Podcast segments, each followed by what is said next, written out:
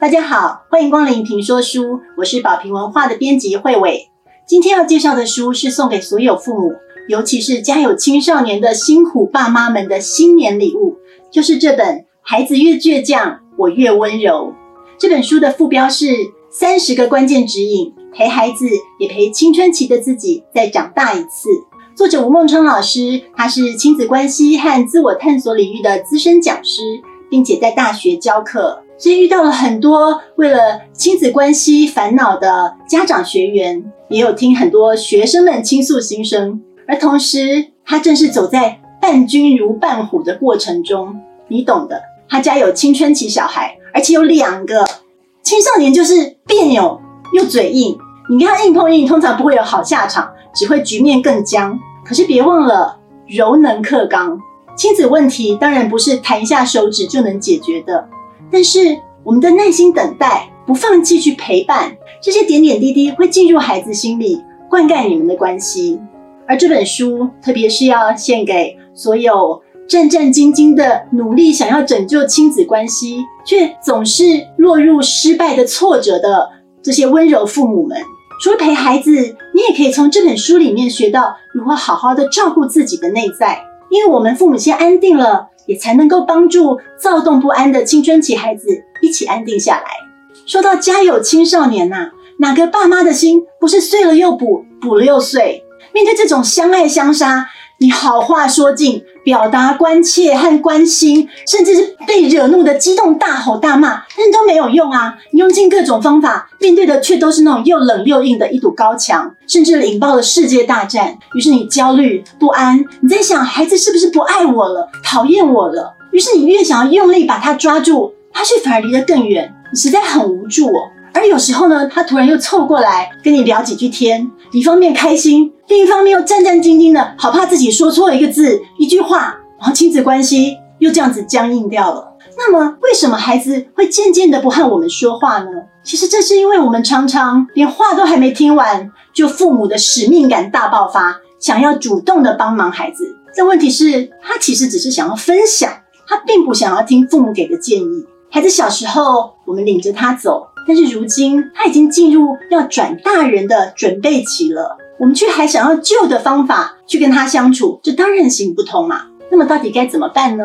孟昌老师说，既然孩子他想要做自己生命中的将领，那我们就做他们的参谋吧。当参谋有个好处，就是就算你对孩子看不顺眼，可是参谋是不能轻易出言批评啊、指责的，而是你要从旁观察，去理解他为什么这么想。为什么这么做？就算有建议，也是可以转化成问句提出来，这样子可以避免踩到将领的地雷。那么话说回来，跟青春期孩子相处，要怎么样可以避免踩雷呢？可以从这三点来着手。第一点就是练习聆听。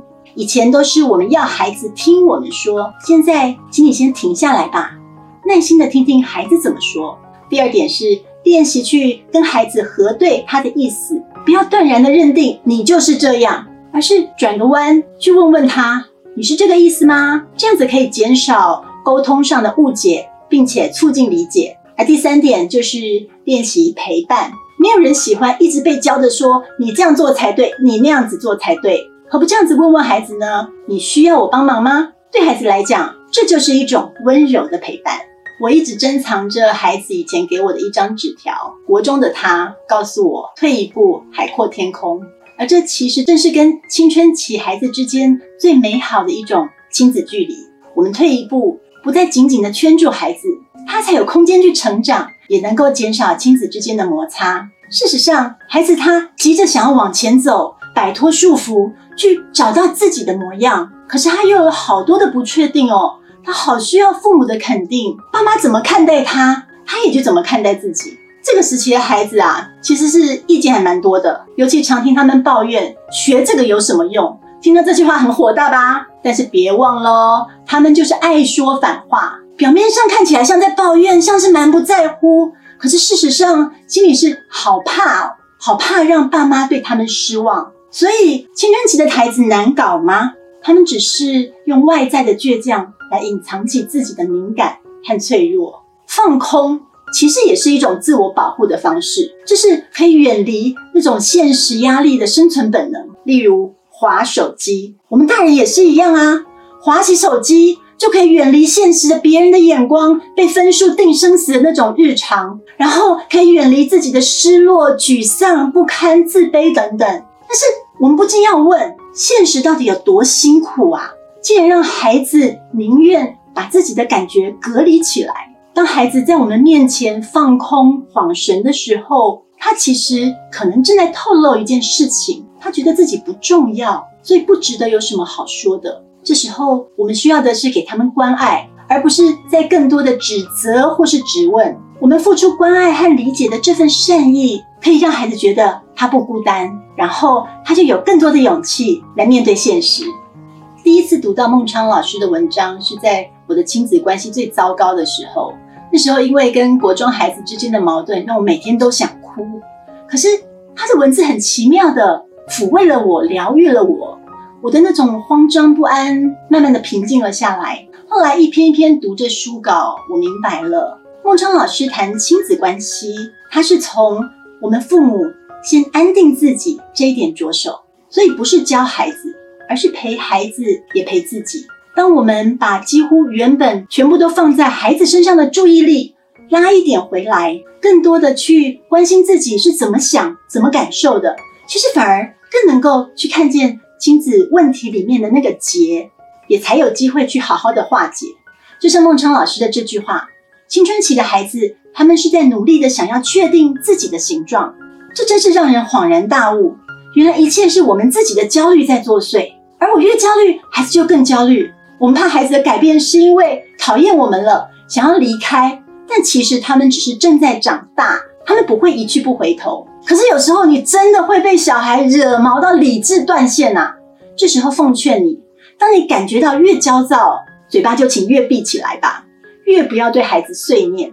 你可以选择离开现场，等平静了再回来。如果必须留在现场，也请你以。能够平和的处理当下的状况为优先，因为情绪当下是没有好话的。你以为自己在表达关切、表达建议，孩子所接收到的却只是你对他的不满，而事后往往也会后悔起自己当时所说的话。书里有句话，我觉得非常棒，在这里跟您分享：想爱孩子，就好好去爱；不想爱的时候，就好好收起，先回头照顾自己。因为我们好好的陪自己，也更能够好好的陪孩子。家里有青春期孩子，实在是一段很辛苦，却也充满喜悦的时期。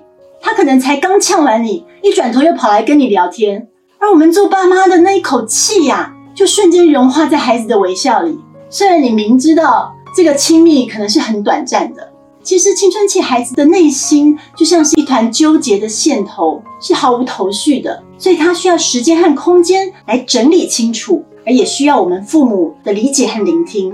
但是在这一段漫长的过程当中，这种成长痛是亲子双方都有的，所以我们做爸妈的也有好多的不解和疑惑啊。因此呢，我们出版了吴孟昌老师的这本《孩子越倔强，我越温柔》，就是希望用实用的方法。和满满的疗愈，陪伴父母和心爱的孩子们，一起将青春期的惊涛骇浪转化成美丽的海阔天空。谢谢您参与，深深的祝福您。